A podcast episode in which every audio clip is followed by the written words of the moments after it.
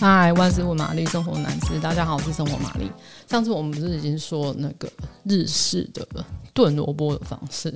我今天也想说一下，就是我们家我家，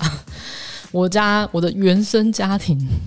他就是我阿妈，她很喜欢做的一道料理，就是过年的时候，她通常就是会煮这道，就是一定会，就是不管有没有啊，没有常年菜，也一定会有这一道。那不可能没有常年菜，哎、欸，要怎么说？反正它就是定番，就是常年菜啊，然后还有什么白斩鸡，然后跟这一道，这道就是白萝卜炖煮五花肉，其实也没什么。可是就是那时候的以前阿公有种田，那通常那时候就是田田就是会休耕，然后他们就会撒一些种子，种一些菜，然后那时候他们就会撒很多萝卜种子。然后我阿妈不会把它种到很大只那样，她会趁它就是还小小很嫩的时候，就把那些萝卜挖出来，然后做这一道。然后刚好过年的时候，大家就是很多人都回来，她就会炖超大一锅，就是炖到你会觉得说怀疑人生，想我不会这五天都要吃这一锅吧？可是我跟你说，很神奇的就是那一锅就是。可能在第二天就没有了，我都不知道为什么。可是就是它就是真的很好吃，大家就会拼命的挖里面。我那时候我叔叔他们都喜欢挖里面的猪肉啊什么，可是我是我会特别去挖里面的白萝卜，就是它炖到很透的时候，真的哦超好吃，超下饭这样。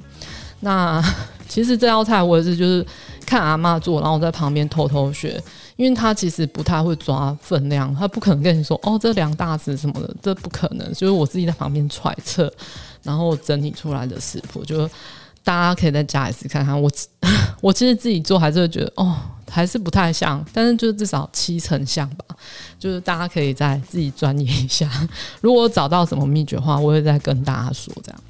好，那首先就是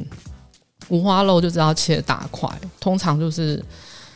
他一定都煮超大一锅，可是我我在台北没有办法，我就是大概买个六百克，就是家里吃得完的分量。那接着你就在锅中放那个油，烧热了之后才把五花肉下锅翻炒。这个目的就是要把那个肉的腥味大概去掉，这样子，然后就让那个肉表面都焦焦的这样子，就可以盛出来备用。那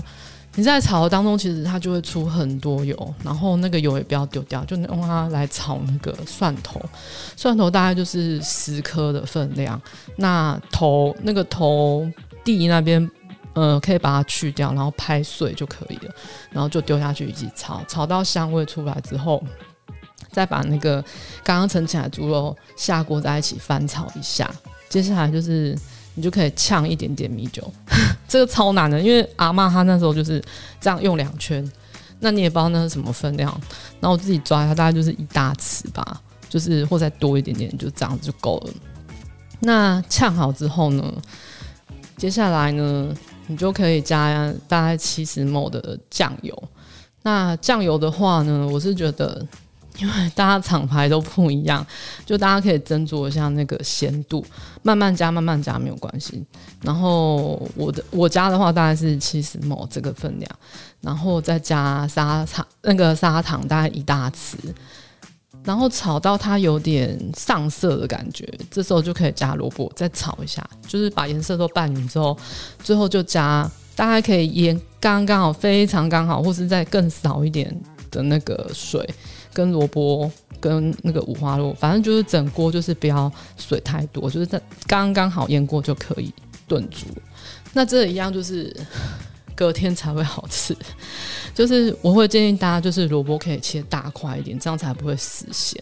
然后萝卜有时候我甚至会加不只是一根，我可能会加个 两根进去，就是让萝卜多一点。然后到隔天真的是哦，就是那个萝卜超入味，超好吃，然后也不会死咸这样。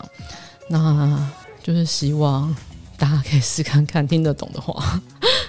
好，如果喜欢喜欢今天的内容，欢迎订阅、按赞五颗星。还是有什么生活上的疑难杂症要请玛丽解决，欢迎留言让我知道哦。拜。